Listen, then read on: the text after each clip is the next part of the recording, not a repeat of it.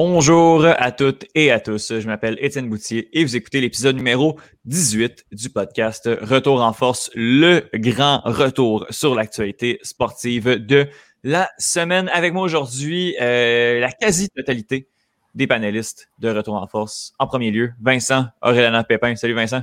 Bon matin, ça va bien? Ça va bien toi? Non, très bien. Yeah, c'est la fin de session à bon matin en, milieu d'après-midi comme ça. On, le sent, on le sent très bien. C'est parfait, on en profite. Euh, vous entendez euh, rire monsieur Thomas Lafosse. Salut Thomas. Salut Étienne, ça va bien? Ça va bien toi? Ça va très bien. Cool, cool, cool. Contact toi parmi nous. Et euh, le dernier et non le moindre, l'habitué de StreamYard, le nouvel, le nouvel abonné, toujours sur StreamYard. Johan Carrière. Salut, Johan. Salut, Étienne. Ben, content d'être avec vous aujourd'hui. Je m'ennuie de Pierre-Luc, par contre. Puis euh, je pense qu'à la maison aussi, ça s'en ennuie. Ça fait longtemps qu'on l'a vu. Pierre-Luc a des rénaux chez eux qui ne veulent pas s'arrêter, on dirait. Donc. Euh, c'est dommage. On, fait ça en effectif, en effectif réduit, euh, malheureusement, en attendant que Pierre-Luc revienne avec nous. On fait, on fait quelque chose de vraiment drôle? Est-ce qu'on surprend tout le monde, incluant ceux et celles à la maison, incluant la personne qui est dans la salle d'attente du StreamYard en ce moment? Parce qu'on a une nouvelle, on a une nouvelle personne au Club École. Oui. On a une nouvelle collaboratrice. Oui. Puis je, oui. Bonjour! Bon, déjà paré, hein? C'est ça, il n'y avait rien de prévu de, tout ça, mais euh, salut, Daphné Chambert. Bonjour, je viens de finir mon dîner, là. Euh. C'est euh, une, énorme, une énorme surprise.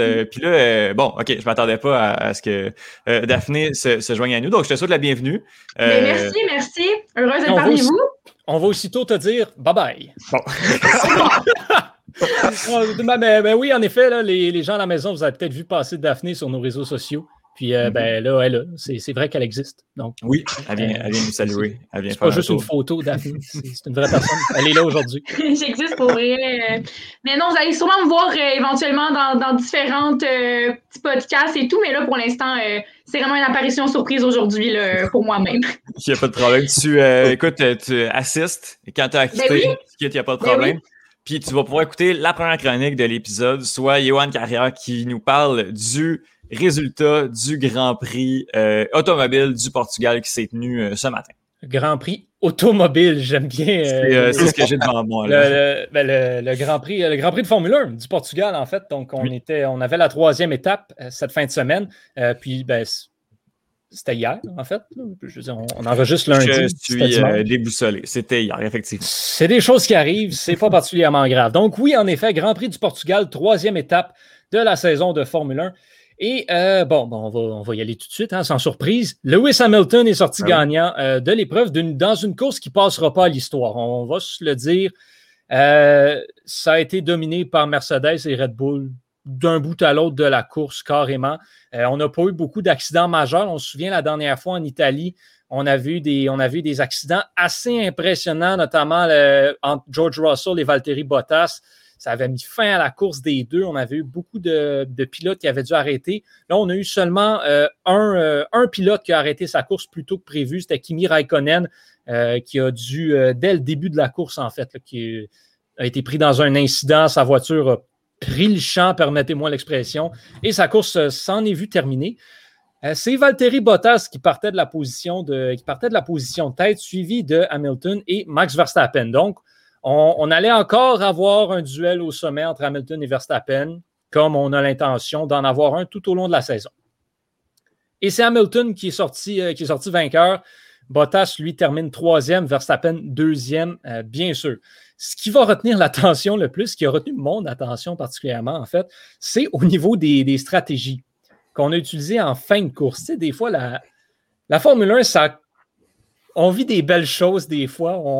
Moi, j'étais sur le bout de, ma chaise à la fin de la course parce que Lewis Hamilton était vraiment loin en avant de tout le monde. Ensuite, tu avais Max Verstappen qui était vraiment loin en arrière du reste. Valtteri Bottas qui était loin en avant du reste. Donc, les trois, c'était ceux qui terminaient 1, 2, 3 en fin de course. Euh, on avait Sergio Perez ensuite en quatrième place qui lui a mené la course pendant un bon bout de temps. Mais avec une stratégie douteuse, on a mis beaucoup trop de temps à lui faire changer ses pneus. Euh, donc, ça l'a recalé à la quatrième place. Par contre, quand euh, dans la Formule 1, il y a, oui, le classement hein, du podium, mais il y a aussi un point extra Mhm. qui va pour le tour le plus rapide. Et euh, Sergio Perez avait le tour le plus rapide, se battait avec Valtteri Bottas pour l'avoir. Donc, à deux tours euh, de l'arrivée, Mercedes a fait rentrer Valtteri Bottas au puits pour lui mettre des pneus à gomme tendre, donc les pneus qui vont le plus rapide mais qui ne sont pas très durables, pour qu'il aille chercher le tour le plus rapide à la Red Bull. Et Red Bull a répliqué en faisant rentrer Max Verstappen un tour plus tard. On lui a mis des pneus à gomme tendre. On lui a dit Pèse sur le gaz, mon Max, va nous chercher ce tour-là. Max Verstappen, qui est un pilote extrêmement rapide. Et on a pu entendre dans les radios aussi, quand, quand l'écurie a dit à Lewis Hamilton euh, Verstappen vient de rentrer pour essayer de chercher le tour le plus rapide. Lewis Hamilton, le compétiteur qu'il est, a répondu Est-ce qu'on devrait faire la même chose? Ça il s'est fait répondre Non, c'est correct, occupe-toi de gagner la course. Euh, bref, Max Verstappen est allé chercher le tour le plus rapide, mais dans le virage numéro 14, euh, il est sorti un petit peu trop à, hors limite de la piste et son tour n'a donc pas compté. C'est donc Valtteri Bottas qui termine avec le tour le plus rapide, ce qui est selon moi complètement absurde, mais bon, les règles sont les règles, c'est comme ça que ça marche.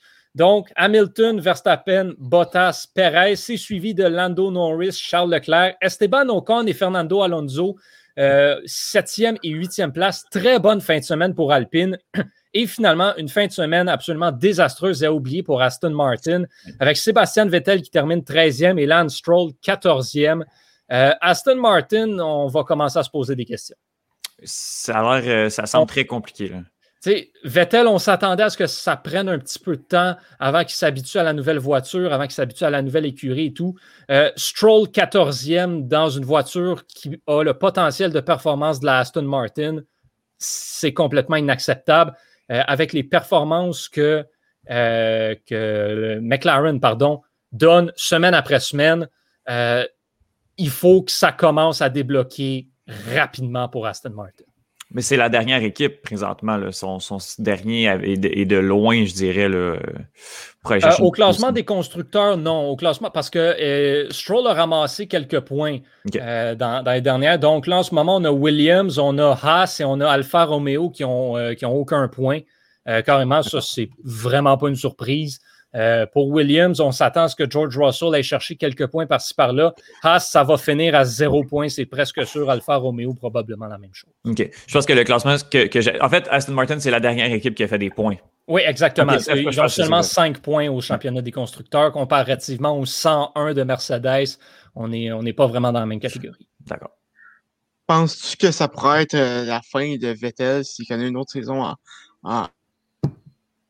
Ben, Thomas, Thomas, que Thomas a gelé, mais, euh, mais la fin de la phrase. je, je, sais où ce que tu t'en vas avec ça. Oui, euh, oui, moi, selon moi, euh, je vais préparer un article là-dessus dans pas longtemps.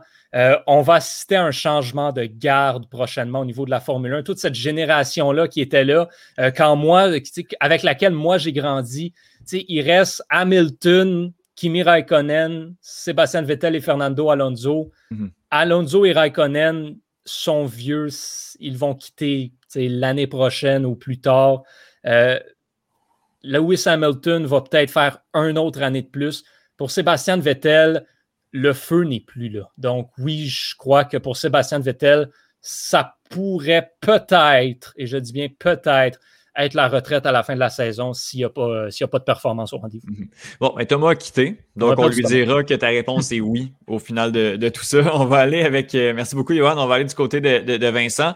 Euh, du côté de la NBA, du basketball, euh, je veux que tu me parles d'un certain match, mais je viens de voir le score entre les Nets de Brooklyn et les Bucks de Milwaukee. Ça, il, y a eu, il y a eu du point et du filet, Vincent. Euh, oui, ben, c'est considéré comme un pointage élevé, mais je pense que les, les, Milwaukee, les Bucks de Milwaukee comptent en moyenne quelque chose comme 119 points par match. Je pense qu'ils sont premiers dans wow. la ligue. Alors pour eux, c'était un, un, léger downgrade au titre de, de leurs points. Mais je pense que c'est important de parler de ce match-là parce que c'était un match pas nécessairement en termes de classement, mais c'est un match très important dans le sens où les Bucks devaient absolument battre les Nets pour prouver que c'est des prétendants sérieux au trône de la NBA. Parce que oui, ils sont troisième dans l'Est et oui, ils ont une très, très bonne équipe qui compte 119 points par match. Mais si on regarde leur fiche contre les équipes au-dessus de 500 contre des bonnes équipes. Leur fiche contre ces équipes-là est sous 500. Donc, ils sont capables de ramasser les équipes qui sont moyennes et mauvaises, mais lorsqu'ils arrivent contre des équipes de qualité, donc les, les Nets, les Knicks dans l'Est, euh, les, les, Sixers, puis maintenant les Hawks d'Atlanta, les Heat Boston, etc., ben, ils ont de la difficulté. Et donc, c'est important d'arriver pendant ce match-ci, puis d'annoncer à tout le monde que, regarde, il ne faut pas nous oublier, parce qu'effectivement, je pense que les gens, pas qu'ils sont tannés, mais sont un petit peu fatigués de Yanis, qui fait un petit peu la même chose, puis des box qui, Yanis va compter 30 points, puis ils vont tirer beaucoup de trois. Donc, les gens se sont tannés d'eux. Puis, dans la conversation collective des partisans de basketball, je pense que les Bucks se sont un petit peu estompés. Les gens en parlent moins. Et donc, quand ils ont battu les Nets, ça les a annoncés. On est, regarde, oubliez-nous pas. Et c'est important parce que, oui, Harden n'a pas joué, mais les Nets avaient quand même Kyrie Irving et Kevin Durant. Donc, la tête d'affiche, c'est Kevin Durant qui est mano à mano contre Yannis Antetokounmpo, puis Yannis Antetokounmpo, pardon, est sorti vainqueur de ce duel-là. Il a compté 49 points, 8 rebonds, 4 assists, 3 blocs. Il a tiré 21-36 du field et 4 en 8 du 3 points. Ce qui est impressionnant parce que Yanis, c'est pas un tireur de 3 points particulièrement efficace. Donc pour lui, 50%, c'est un chiffre astronomique du 3 points. Et je pense que si Yanis commence à tirer aussi efficacement du 3 points, c'est une très mauvaise nouvelle pour le reste de la ligue parce qu'à 6 pieds 11, 220, 225 livres de muscles, avec des jambes longues comme un étalon, je pense qu'il n'y a personne qui, est capable d'arrêter ce gars-là, qui va être capable d'arrêter ce gars-là si éventuellement il se développe une shot de l'extérieur. Ça va être euh, game over, match fini pour tout le monde dans la ligue. Mhm. Et donc, dans ce, il, a, il, a, gagné le duel contre euh, Kevin Durant. Kevin Durant a compté quand même 42 points. c'était pas, pas un massacre, c'était quand même équivalent, mais lorsque, au quatrième quart, est venu le temps de faire les jeux qui gagnent les matchs, c'est Yannis Antetokounmpo qui a bloqué un tir de trois points de Kevin Durant. Kevin Durant fait sept pieds. Il n'y a personne au monde qui devrait être capable de bloquer un tir de trois points de Kevin Durant. Puis Antetokounmpo l'a fait, c'était écœurant. C'est une des choses les plus impressionnantes que j'ai vues de ma vie. Et oui, il y a des gens qui vont dire Ah, regarde, cette victoire n'est pas si impressionnante parce que euh, James Harden n'a pas joué. Et à ça, je vais répondre Ben, il y a des joueurs des Bucks comme DiVincenzo Lopez puis PJ Tucker qui ont joué, mais ils ont, ils ont compté respectivement 0 points, 4 points, 3 points. Puis Pat Connaughton a compté 3 points. c'est comme s'il n'avait pas joué. Je vous promets qu'il n'y aura pas beaucoup de ces matchs-là en série où les bons joueurs, les bons joueurs de banc des Bucks vont compter 3 points, 2 points, 0 points. DiVincenzo, c'est un très bon tireur de 3 points, puis ça n'arrivera plus qu'il va être scoreless dans une game. Ça n'arrivera plus. Et ensuite, les gens vont dire, ben, Kyrie a joué une mauvaise game. Oui, mais ça, c'est réplicable. Kyrie a joué une mauvaise game parce qu'il était confronté à Drew Holiday, qui est un des meilleurs défenseurs du périmètre de la ligue. Ce que Drew Holiday est en train de faire cette saison contre les point guard adverses, c'est ahurissant. Kyrie Irving, qui est un gars qui est extrêmement efficace, qui peut se créer une shot à volonté quand il veut. Kyrie Irving, hier, a tiré 8 en 21. Puis ça, c'est purement parce que Drew Holiday ne l'a pas lâché une seconde. Il était dans sa face, l'a écœuré pendant 36 minutes. C'était écœurant. Drew Holiday, j'ai regardé une coupe de un match contre euh, des Bucks contre Phoenix, je pense, il y a deux semaines, un match qui est allé en temps supplémentaire. Puis lorsqu'il est venu le temps, au quatrième quart, de lockdown puis de, ralentir Devin Booker, qui est un des meilleurs marqueurs dans la ligue en ce moment, c'est Drew Holiday que pendant 15, pendant une position complète, pendant 15-20 secondes, pendant que Drew euh, Booker cherchait une shot pour gagner le match, Holiday le lockdown. Il n'y a personne qui devrait être capable au, basket, jouer de la défensive, c'est plus difficile que jouer de l'offense. D'accord? C'est tout le monde est capable de se créer une shot. C'est plus facile. Mm-hmm. Et donc, Drew Holiday qui lockdown des tireur, marqueur, pointeur élite comme ça, il va continuer de le faire. Et donc, je pense que cette victoire des Bucks était annonciateur de quelque chose ou d'une série qui pourrait qu'on pourrait avoir en deuxième ronde et qui, à mon avis, serait historique parce que ce serait deux des 30, 20 meilleurs joueurs de l'histoire de la Ligue qui iraient head-to-head, duel. Puis je pense que ce serait écœurant et j'ai vraiment hâte de voir mhm. ça. Si Dieu le veut, on se croise les doigts, on fait le signe de la croix pour que ça arrive. S'il vous plaît, Dieu, donnez-nous Box Nets en deuxième ronde. S'il vous plaît. C'est, je, je me trompe pas, mais les deux équipes recroisent fer demain. Là. Exact. Let's go. Ronde 2. J'ai tellement hâte, ça me fou. Ben, euh, écoute, tu, euh, on, on dirait que tu, tu m'inspires et tu me hype un peu à suivre, euh, à suivre le basketball de, la NBA. Il faut, il faut, Surtout quand on a des affiches comme celle-là. là. On est à huit matchs des séries éliminatoires. Ça, ça commence dans deux semaines. Come on, let's go. Tu, tu, tu nous le vends, puis euh, tu, tu, vas, tu vas venir nous parler de la- de- des séries de la NBA euh, à d'un bout à l'autre. Je te, je te l'annonce et euh, j'espère que tu vas venir. je te le demande en te l'annonçant également. Ben, Yohan, euh, Ouais. j'ai- s'il y avait eu de l'argent à mettre, là, moi, je l'aurais mis sur Essential Quality, comme mentionné à euh, d'un Ah oui, bout j'ai à l'autre entendu ça d'un bout à l'autre. Puis euh, comme euh, lorsque tu te traites au jeu des prédictions, euh, ben, ça s'est pas super bien passé de mon côté. Euh, Essential Quality qui a même pas terminé dans le top 3 euh, du Derby du Kentucky 2021. Johan, veux-tu nous raconter ce qui s'est passé? Absolument, absolument. Je peux bien faire ça. Euh, Derby du Kentucky 2021, première course de la triple couronne cette saison. D'ailleurs, euh, ben, j'invite les gens à aller écouter d'un bout à l'autre où Cheyenne en a parlé avec toi. Oui. C'était euh, très, très intéressant, très captivant. Euh, très drôle de vous voir vous amuser aux dépens des différents noms des Ah, si C'était spécial. Mais je, vais, je vais te raconter parce que j'ai vraiment beaucoup, beaucoup pensé à toi dès le début de la course. Euh, le Derby du Kentucky qui a été remporté par euh, Medina Spirit. OK?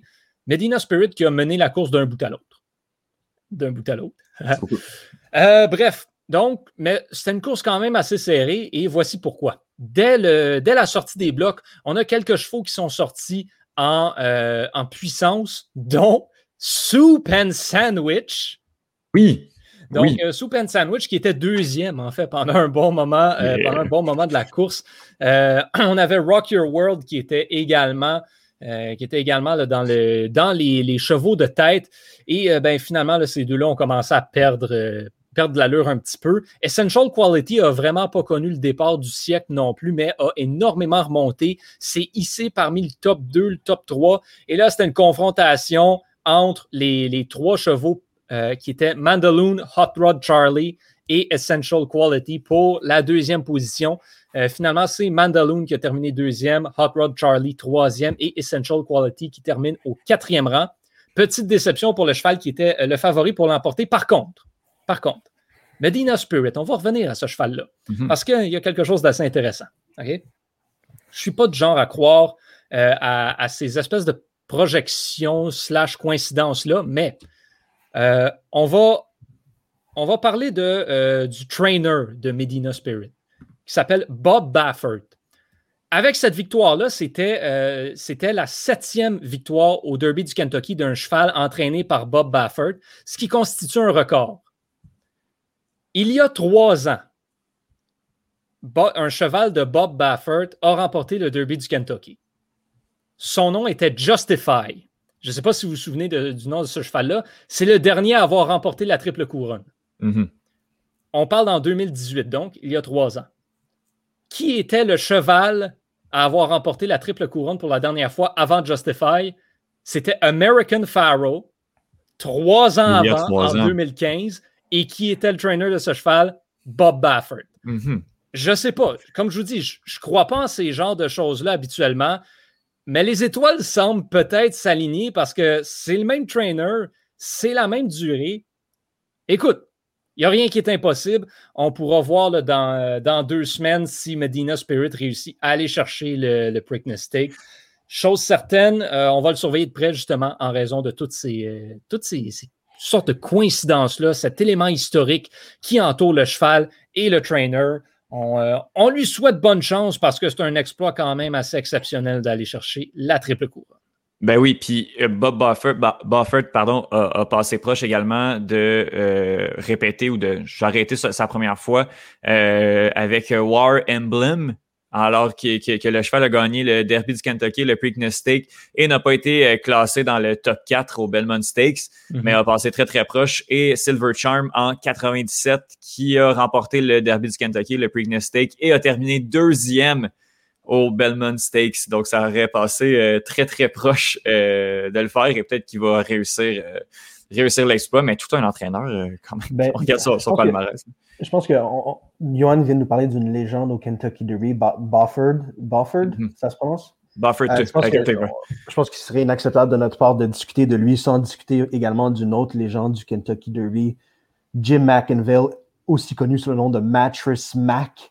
Le, le, c'est un propriétaire de. C'est un gars de Houston qui est propriétaire de plusieurs magasins qui vendent des, des matelas puis des meubles. Puis ce gars-là, c'est tellement une légende au Kentucky Derby. Il parie tellement d'argent au Kentucky Derby qu'ils lui ont donné une suite. Puis dans sa suite, ils ont donné sa machine pour parier juste à lui. là.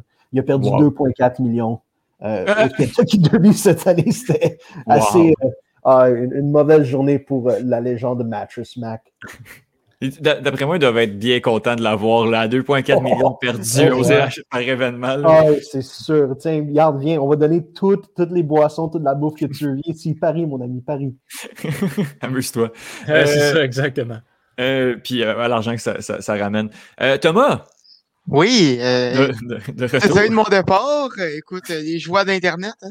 Ben oui, on fait, on fait avec, avec ce qu'on a sans problème. Ben, euh, est-ce que tu es, prêt à nous livrer, à nous livrer une chronique? T'es, Ben oui. raide. OK, parfait. Ben, Ben c'est sûr, il y a eu le, le, le, le, la- le repêchage de la, de la NFL la semaine dernière.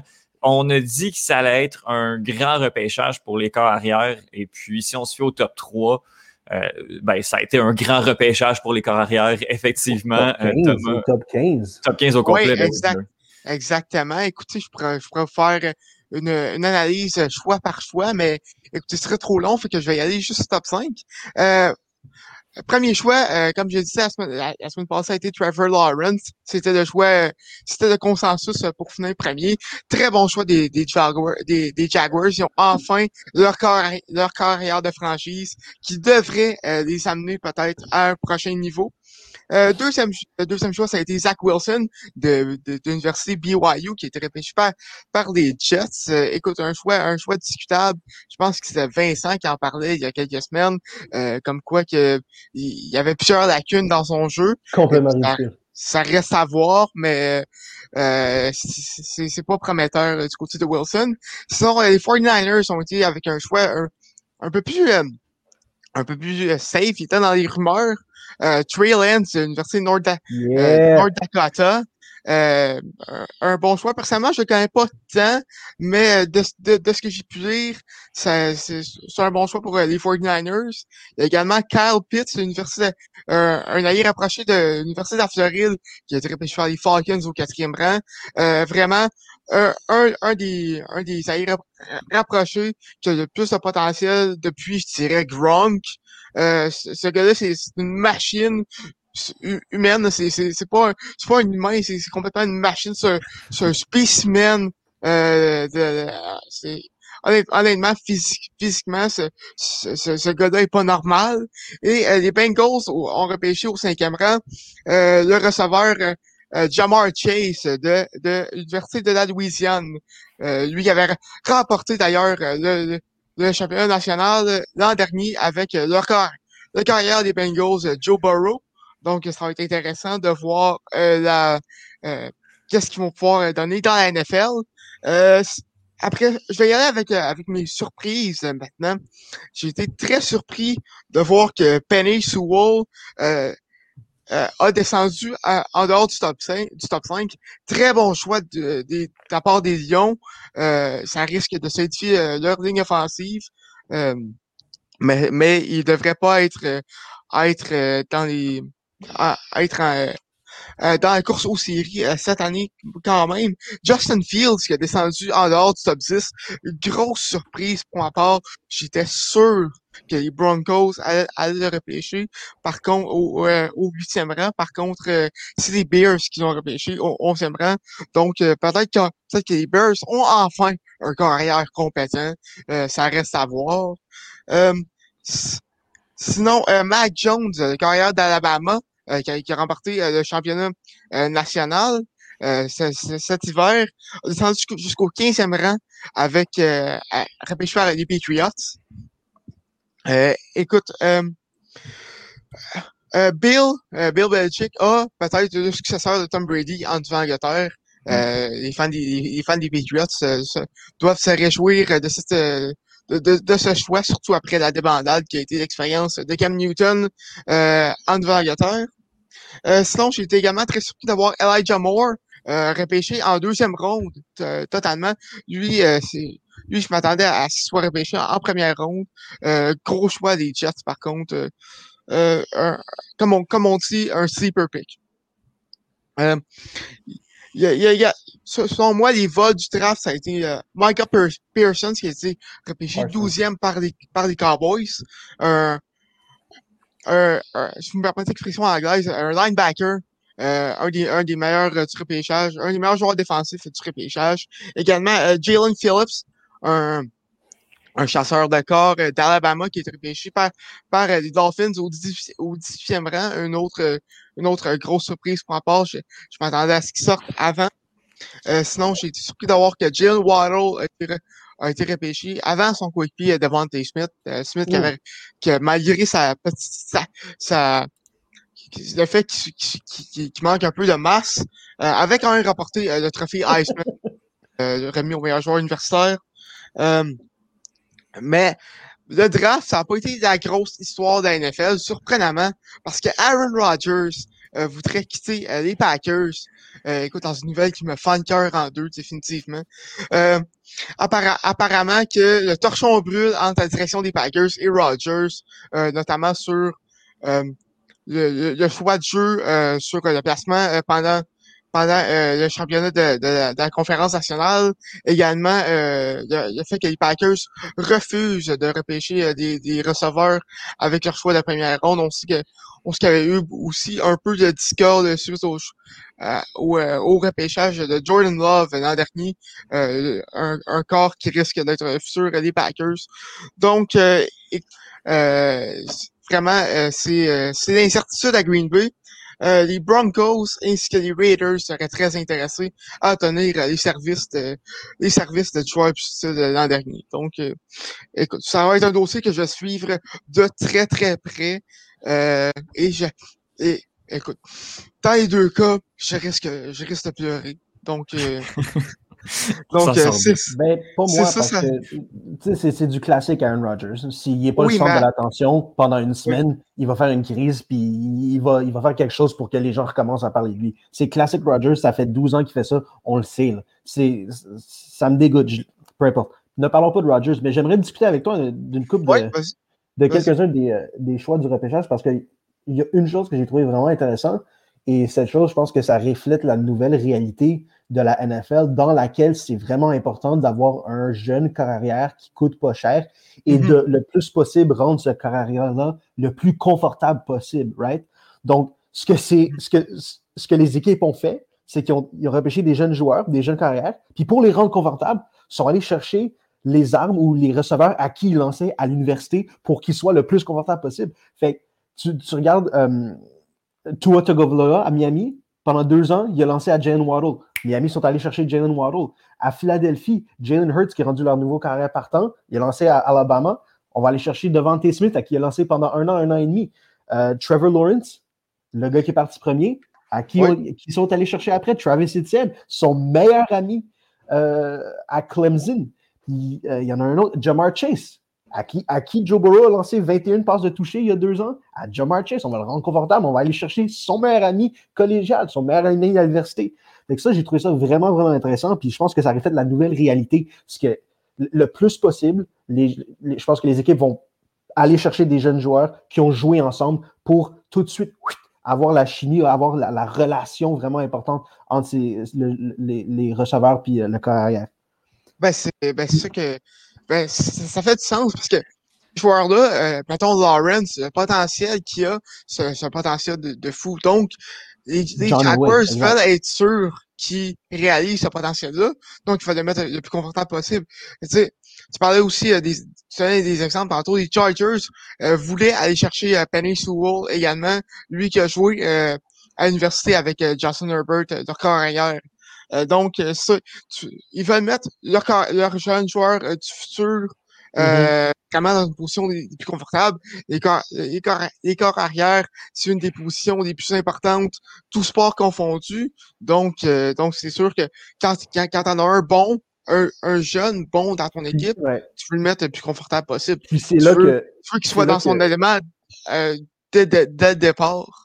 Mhm. c'est là qu'arrive le dilemme éventuel de est-ce qu'on qu'on priorise le confort avec ses receveurs ou est-ce qu'on priorise le confort il ne se fera pas tuer par les joueurs défensifs adverses? Alors le dilemme devient est-ce qu'on va chercher des receveurs ou est-ce qu'on le protège avec les Sewell ou les Rashawn Slater comme l'ont fait euh, les Lions et comme l'ont fait les Chargers? Les Chargers ont décidé, garde, Justin Hubert, ça va être sa deuxième année, il est jeune, on veut qu'il joue 20 ans pour nous, on veut pas que, que, sa carrière soit déroutée comme Robert Griffin ou comme euh, Jared Goff. On veut, on veut le plus possible le garder euh, pas sur le gazon écrasé par des gars de 300 livres. Ben moi, je pense que. Moi, petite dernière question en tête avant qu'on passe à autre chose, mais si j'avais été les Bengals, première année de Joe Burrow, il jouait super bien, il aurait gagné recrue de l'année, mais il s'est fait complètement étamper à chaque match. Il y ben, avait des traces de sa face dans le gazon. Il blessé notamment euh, à cause de, de ça par euh, d'un plaqué par Chase Young. Exact. Euh, moi, je, Penny Sewell ou Rashawn Slater, ça aurait été le choix le plus évident. Parce que Joe Burrow va mourir. Il n'y a, pas plus de protection. Les Bengals se sont dit, garde, on va aller chercher peut-être des gars sur notre practice squad puis construire une ligne offensive comme ça. Mais à mon avis, ça, ça va échouer. Puis j'espère, si encore une fois, je fais le signe de la croix, j'espère que Joe Burrow ne va pas se retrouver dans la même situation cette année qu'il a été, qu'il a été la saison passée.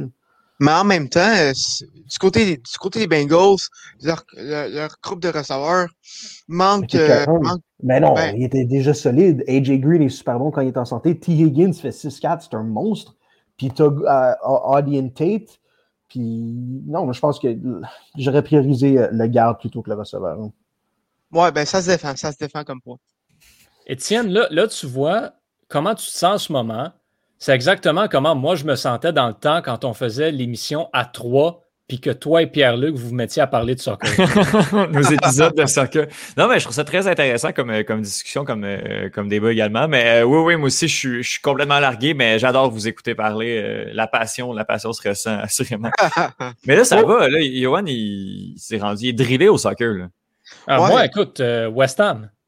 West Ham, c'est euh, joue tantôt là, dans quelques, dans ouais, quelques heures. aujourd'hui, ça, ça va mal pour West Ham. S'ils perdent, ils vont sortir du top 6. Mon... J'ai 20 en jeu.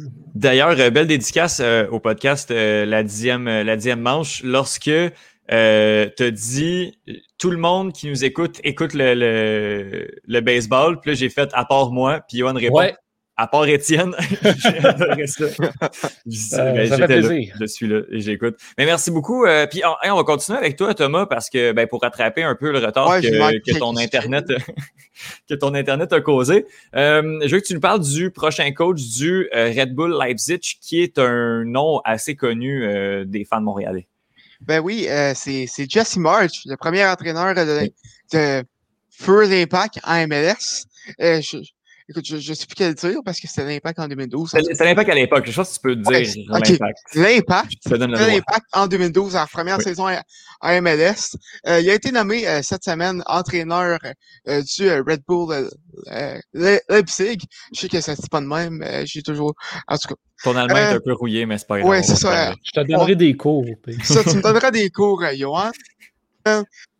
Euh, ça, il va avoir fait euh, le tour euh, des, des, Red Bull, lui qui, après avoir entraîné l'Impact, a été au, Red Bull New York ou de New York où est-ce qu'il a été nommé entraîneur de, l'année à MLS en 2015. Il a d'ailleurs fini son parcours de trois ans, de 2015 à 2018, à, New York comme étant l'entraîneur ayant remporté le plus de victoires dans, dans, la, dans la franchise du Red Bull New York. Ensuite, après avoir été assistant à à, Leipzig en, en 2017-2019. Il, est arrivé à, au Red Bull Salzbourg en Autriche, où est-ce qu'il a remporté euh, le doublé euh, l'an dernier en 2019-2020, euh, championnat autrichien ainsi que la Coupe autrichienne. Cette année encore, c'est c'est euh, une, une, autre ligue autrichienne, la troisième de suite pour le Red Bull. il va remplacer Julian, Julian Nagelsmann, euh, qui, qui, qui, va lui remplacer Hansi Flick comme entraîneur euh, du Bayern Munich. Euh, Flick euh, qui, qui, a démissionné cette semaine, alors que plusieurs rumeurs comme quoi qui, qui irait entraîner l'équipe nationale allemande. donc, donc c'est c'est plaisant de voir un, un, un ancien du ben, pas un ancien joueur du 11 Montréal, mais un ancien de l'organisation euh, de l'Impact euh, faire ses classes jusque dans les meilleures ligues d'Europe. Euh, donc, c'est une très bonne nouvelle, selon moi. L'impact à l'époque a vraiment gaffé avec ce, cet entraîneur-là. Euh, il n'y avait pas de, de, il y avait pas de, de, philosophie sportive vraiment, pas l'entraîneur, le, club. Euh, mm-hmm. Tu sais, Jesse March, qui est un entraîneur qui demande énormément à ses joueurs, qui joue vraiment en pression, qui leur demande de courir un, un, un effort intense pendant 90 minutes. Alors que de l'autre côté, euh, le club, euh, c'était pas Adam Braz à l'époque, c'était Nick DeSantis, recrutait des Italiens qui sont reconnus pour euh, ne pas courir, pour avoir un jeu qui, puis c'est bien correct comme ça, mais un jeu qui est beaucoup plus tranquille, jouer tout le temps sur la limite du hors-jeu, avoir beaucoup de possession de ballon, avec des milieux de terrain qui marchent énormément sur le terrain. Euh, mais c'est pas comme ça que Jesse March jouait. Puis on va éviter tous les, euh, les problèmes, les tensions euh, extra-sportives qui s'est passées entre la direction du CF Montréal et euh, l'entraîneur. Mais euh, ça aurait été vraiment une bonne idée que le club, ben, puis là, on en a, le, le, le, CF Montréal commence à en développer une, mais à l'époque, avec un entraîneur de talent, mais avec les mauvais éléments sous la main, a juste pas réussi à faire ce qu'il aurait dû faire.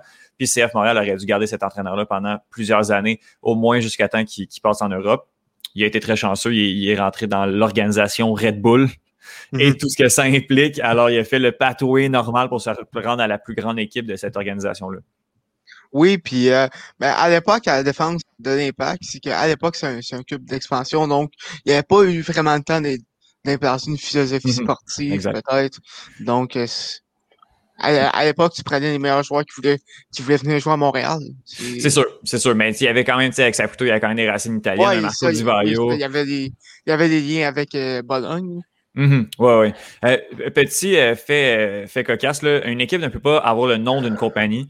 Euh, donc, on dit Red Bull parce qu'ils ont le logo carrément. Ben, c'est pas officiellement le logo Red Bull également, mais c'est les deux taureaux qu'on reconnaît. Mais euh, chacune des équipes euh, de, de, ARB avec le logo Red Bull de cette organisation-là porte un nom différent. Donc, celle en Allemagne, c'est le Rasenball Sport. ARB, Rasenball, Leipzig, et chacune des équipes a un nom différent parce qu'on peut pas avoir le nom de. Mais on dit ça parce que tout le monde comprend que c'est euh, que c'est le Red Bull. Donc, euh, petit fait cocasse sur cette organisation-là qui, de plus en plus, a le brelon. Leipzig, qui est une très, très jeune équipe qui, qui, qui fait ses premières marques en Division 1, mais... Euh, à peine 10 ans. Oui, c'est ça. Ça. Exactement. Donc, ben, cette équipe-là a profité du fait que, que, que, que leur propriétaire, c'est Red Bull, mm-hmm. pour, pour se monter jusqu'en Bundesliga, puis être très compétitif. Deuxième, ils vont terminer deuxième cette année, quand même saison de fou. Puis euh, Jesse March a de voir euh, comment évoluer. Il va, il va évoluer euh, dans cette organisation-là.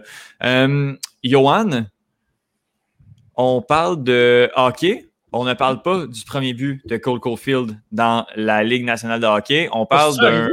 C'est c'est arrivé? Je n'ai ah, entendu euh, légèrement parler. Le même jour où Craig Smith a fait trois buts. Je tiens tout même à le préciser. Euh, mais, mine de rien, euh, il y a un entraîneur québécois. Euh, non, il n'est pas québécois. Est-ce qu'il est franco, franco-canadien? Franco-ontarien. Franco-ontarien, oui, c'est ça, il me semblait. Mais un entraîneur francophone bien connu du milieu sportif du hockey québécois qui a remporté un trophée majeur en Europe. Oui, effectivement. On parle du personnage dont euh, la caricature faite par François Pérusse est de loin ma préférée. Je ne sais pas si vous pouvez comprendre un petit peu. En tout cas, euh, bref, Bob Hartley, euh, Bob Hartley qui a été remporté la Coupe Gagarine, qui est essentiellement la Coupe Stanley de la KHL, donc de la Ligue continentale, la grande ligue en Europe, la deuxième meilleure ligue de hockey au monde après la Ligue nationale, a été chercher la Coupe Gagarine, donc avec son équipe, l'avant-garde de Omsk, euh, c'est une, formation qui comportait beaucoup de noms connus ici euh, à Montréal et euh, d'expatriés de la LNH également. Je vous en nomme quelques-uns, vous me direz si vous vous en souvenez, OK? Mm-hmm. Alexei et Yemelin. oh, Alexei Yemelin qui n'a pas disputé les finales malheureusement en raison de, problèmes de santé, mais il était là pour célébrer avec l'équipe quand même. On le félicite pour ça. Nail Yakupov, je ne sais pas si vous vous souvenez de ce joueur, ancien choix de premier tour, euh, premier au total des Oilers d'Edmonton, qui n'a euh, ben, pas fait grand-chose avec les Oilers et s'est retrouvé par la suite en Russie. Euh, il y a Kovalchuk. Il y a Kovalchuk, hmm. oui, bien sûr, effectivement. capitaine de la formation en l'absence d'Alexei Yemlin. Yirji Sekach. Ah, mon Dieu. Hein? une légende Montréal. C'était tout un joueur dans l'histoire des Canadiens également. Euh, non, mais sans blague, Yiri Sekach qui a fait partie également de, l'avant-garde de Omsk euh, cette année également. On a aussi, euh, pour les amateurs du podcast sur réception, Yegor Shinakov.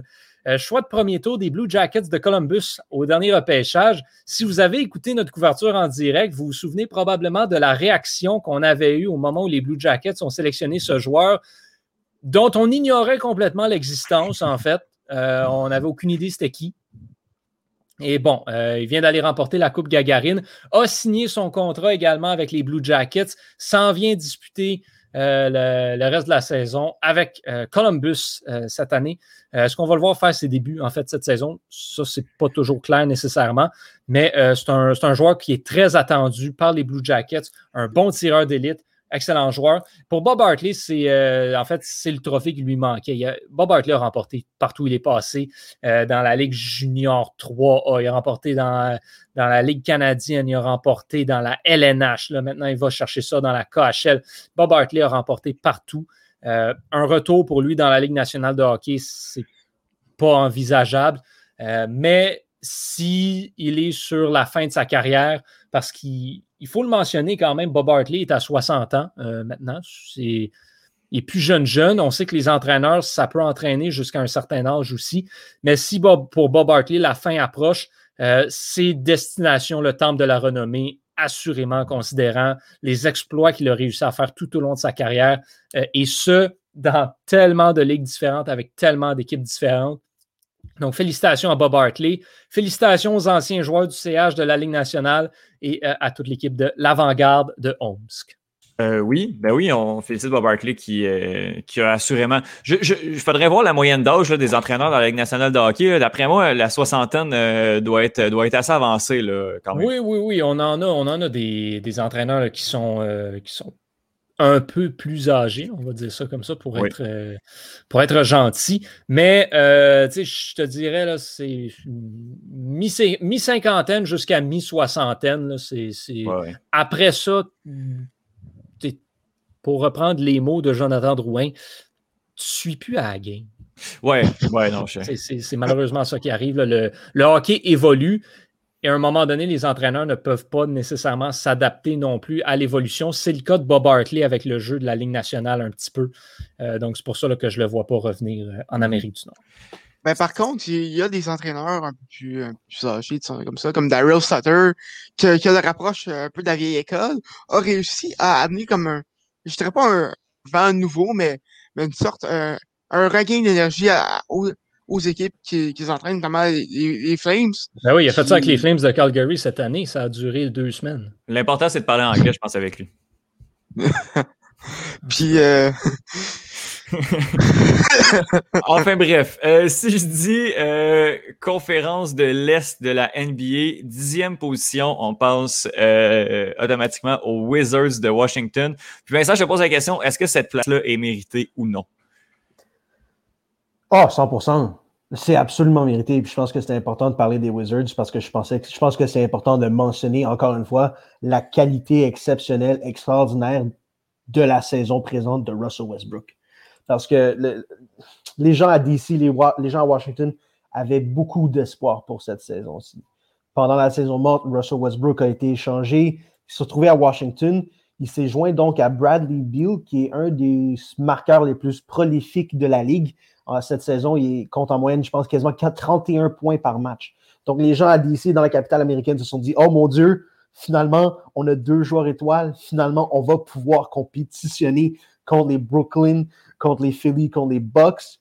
Et c'est également ce que je pensais voir arriver. Et euh, tôt dans la saison, j'ai rapidement eu tort parce qu'ils ont commencé la saison euh, avec trois victoires, euh, trois victoires, huit défaites. Donc, ils étaient 3-8. Et ensuite, euh, leur, équipe a été malmenée par la COVID.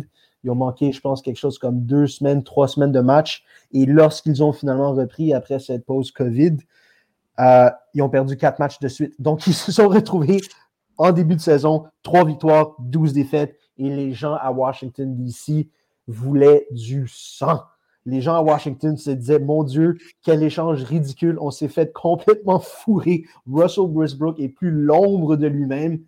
ce qu'on ignorait, ce que ces gens-là ignoraient, ce que moi également j'ignorais, ce que tous les fans de basket ignoraient, c'est que Russell Westbrook était encore blessé.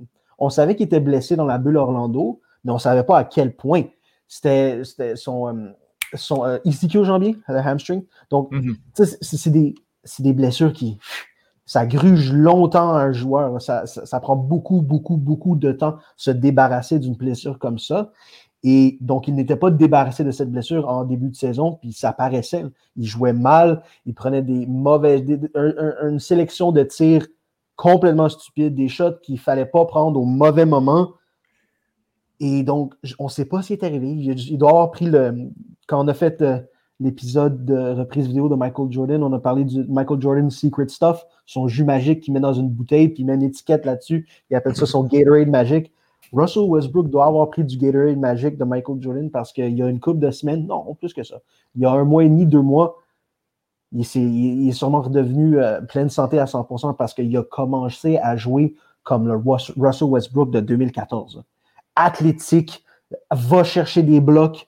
Donc, cette saison, il, est en moyenne 22 points, 11 rebonds, 11 assists. Et les gens, les détracteurs vont dire bah, ben, c'est- des statistiques vides parce qu'ils ne gagnent pas. Donc, c'est triple-double. C'est pas si impressionnant que ça. Non, non, non, non. Ce que Russell Westbrook fait, c'est inhumain. Écouté une, une entrevue avec Raja Bell. Raja Bell qui a joué 4 ans avec Steve Nash à Phoenix. C'était pas un joueur de basketball extraordinaire, mais Raja Bell est meilleur que 99,99% du monde au basketball. Puis même ce gars-là disait Dans ma carrière, j'ai jamais une fois de ma vie, que ce soit au secondaire, à l'université ou dans les rangs professionnels, de ma vie, j'ai jamais fait un triple-double. Puis Russell Westbrook a fait des saisons, des moyennes de triple-double par saison. Fait qu'il faut, on peut pas détracter, on peut pas critiquer ce que ce gars est en train de faire dans sa 13e saison. Regardez les gars qui ont été repêchés la même année que Russell Westbrook. On parle de Kevin Love. Kevin Love, c'est fini. Kevin Love sera plus dans la ligue dans deux ans. Il est mort. Pas capable de dunk à sept pieds. Oublie ça. Derrick Rose, il a deux, il a deux genoux bioniques. Plus capable de faire ce qu'il était capable de faire il y a même cinq ans. Puis c'est des joueurs de qualité. Russell, Derrick Rose a gagné un MVP. Puis c'est Russell Westbrook, out of UCLA, qui est en train encore de dominer avec du 22, 11 et 11 à chaque match. Et donc, il faut arrêter de critiquer Russell Westbrook, il faut apprécier ce que ce gars-là est en train de faire. On parle de deux personnes dans l'histoire de la Ligue qui ont été capables de faire un triple-double sur, un- sur une saison. Puis avoir Russell Westbrook, ça faisait 30-40 ans que c'était pas c'était Oscar Robertson pour les Bucks. Puis il l'a fait une fois. Westbrook l'a fait trois ans de suite. Puis donc, cette qualité de jeu extraordinaire à l'attaque et à la défensive, que ce soit avec ses rebonds, ses assists ou juste sa ténacité défensive, fait en sorte que les Wizards de Washington ont pu donner, ont pu reposer Bradley Bill quand il avait besoin d'être reposé. Et c'est pour ça que Bradley Bill est revenu. Puis là, ça fait une couple de semaines qu'il est revenu, puis il est en pleine forme. Puis ça paraît, il retourne à 32 points par match. Et la ténacité puis l'effort de Russell Westbrook, ça permet à des jeunes joueurs comme Rui Hachimura, euh, Daniel Gafford qui vient d'aller chercher euh, des Bulls, Thomas Bryan puis Isaac Bonga de prendre leur temps pour se développer. Les, les Wizards ne sont pas obligés de prendre ces jeunes joueurs-là, de les lancer dans le feu et de dire Go, on a besoin de vous dominer, que vous dominiez immédiatement. Non, ils n'ont pas besoin parce que Russell Westbrook va s'occuper de faire les, petits détails. Il va s'occuper d'appeler les écrans puis les pics en défensive. Il va le faire. Il y a très peu de joueurs super étoiles comme Russell Westbrook qui vont prendre la peine de faire les petits détails qui sont fatigants, mais qu'il faut faire. Et donc, je suis juste royalement, incroyablement impressionné par ce qu'il est en train de faire dans sa 13e saison. Et ils sont, les Wizards sont à deux matchs des Raptors. Je pense que les Raptors ne seront pas en mesure de les rattraper. Et donc, ils vont se retrouver, les Wizards, dans le tournoi d'élimination directe pour se rendre aux, aux séries éliminatoires. Et donc, ils vont finir dixième. Donc, ils vont se ramasser contre les Pacers pour un match. Puis ensuite, le gagnant de ça va jouer le gagnant des probablement Celtics puis Bobcats. Puis ça va être des matchs écœurants. J'ai très hâte. J'adore personnellement euh, Russell Westbrook et je le respecte beaucoup parce qu'il est le premier athlète que j'ai vu ever porter le numéro 0. Pour vrai? Euh, j'a- J'adore ça. Tu sais, au hockey, c'est, tu peux pas porter le numéro 0. Moi, quand j'étais jeune, j'écoutais juste le hockey. À un moment donné, j'ai écouté les, les finales du basketball entre le, entre le Thunder et le Heat. Russell Westbrook débarque numéro zéro. Oh, c'est bien cool, ça. c'est vrai que c'est très nice, puis c'est quelque chose qu'on voit, euh, qu'on voit pas beaucoup. Même, euh, même de mon côté, euh, au soccer, je vois pas ça. je le vois pas, en fait, le numéro zéro. Mais quelque chose de très, très courant. beaucoup plus courant au basketball, à tout le moins. on va terminer avec Thomas qui a une nouvelle sur statistiquement et en termes de victoire, le plus grand gardien américain de la Ligue nationale de hockey. Oui, euh, Ryan Miller euh, qui a, qui a, annoncé cette semaine qu'il allait prendre sa retraite au terme de la présente saison. À l'âge euh, de 40 ans, il va avoir 41 au mois de, au mois de juillet. Euh, il, va, il, va, il va finir sa carrière après 17 saisons dans avec les Sabres, les Sabres, les Blues et les Ducks avec une fiche de 3, de 391 victoires, 289 défaites et 87 défaites en prolongation, euh, 44 blanchissages, un pourcentage d'arrêt de 914 et une moyenne de but alloué euh, de 2,64. Euh, ces, 391 victoires font de lui euh, le, le euh, gardien le plus victorieux le gardien américain le plus victorieux, pardon, euh, de euh, la nationale, ainsi que deuxième au niveau des blanchissages. il, a, il, le trophée Vizina en 2010. Il a également été nommé meilleur gardien des Olympiques de Vancouver en 2010 également. Lui qui avait gagné la médaille d'argent face au, face au Canada avec le fameux but de Sidney Crosby. Tout le monde sait duquel que je parle. Hmm. Euh, il a également été nommé meilleur gardien euh, de la au niveau universel de la NCAA et, et de la et de la Ligue américaine. C'est le, c'est le, c'est le seul gardien à avoir remporté euh, à être nommé meilleur gardien de, de la NCAA, de, de, la Ligue américaine, euh, des Olympiques, ainsi que de la Ligue nationale. Euh, donc, donc c'est une carrière pour un choix de cinquième ronde. donc, félicitations à lui. Euh, une retraite bien méritée pour sa part, un peu plate qu'elle n'ait pas remporté la Coupe Stanley. Euh, euh, j'ai une petite question, puis je pense que c'est important de démystifier ce, gros dilemme-ci. au niveau des gardiens américains, mm série finale de la Coupe Stanley, tu, as, tu peux choisir un gardien pour gagner ce match. Est-ce que tu prends Ryan Miller ou Rick DiPietro? Écoute, Ryan Miller, je pense que je pense que c'est pas vraiment une Rick question. Rick dans son prime, ça se compare pas. Rick DiPietro n'a pas eu ça. c'est ça, Rick DiPietro n'a pas eu le prime.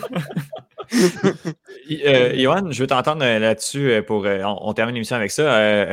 Ryan Miller, pour toi, pour fan de hockey, c'est les quelles années? Est-ce que c'est les années des Sables de Buffalo ou. quand j'étais dans le temps, à l'époque où j'étais partisan du Canadien de Montréal, euh, Ryan Miller était peut-être le, le, joueur de hockey que je détestais le plus dans toute la Ligue nationale de hockey. dans, je dirais, fin des années 2000, début des années 2010, mm-hmm. euh, les Sabres de Buffalo, ils étaient fatigants. Ils étaient vraiment fatigants avec Jason Cormanville, Thomas Vanek, Derek Roy également, mm-hmm. et surtout Ryan Miller dans les flets. Ryan Miller, OK, euh, fait intéressant. À chaque année, puis ça, c'est une autre raison qui est vraiment stupide pour laquelle je ne l'aimais pas. Mais à chaque année, tous les gardiens de but changeaient leur masque, changeaient leur casque. Euh, c'est que moi, j'aimais ça voir les nouveaux designs des casques des gardiens de but. Il y en avait deux qui changeaient jamais Martin Brodeur et Ryan Miller. Ryan Miller a eu le même design de casque à peu près tout le long du temps qu'il était à Buffalo et c'était mhm. pas particulièrement beau. C'est que je détestais vraiment ce casque-là. Donc, je détestais le gardien euh, du même coup. Puis, c'est fair enough. Ouais, ça, ça s'est mérité.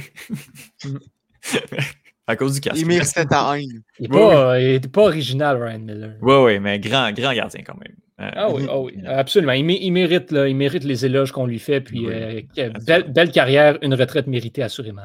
Oui, ben, effectivement. C'est ce qui euh, conclut cet épisode euh, de euh, Retour en force, 18e épisode de, l'histoire. Je remercie Vincent Aurélana Pépin. Je ne remercie pas le Wi-Fi de Thomas Lafont, mais je remercie Thomas Lafont en tant que tel.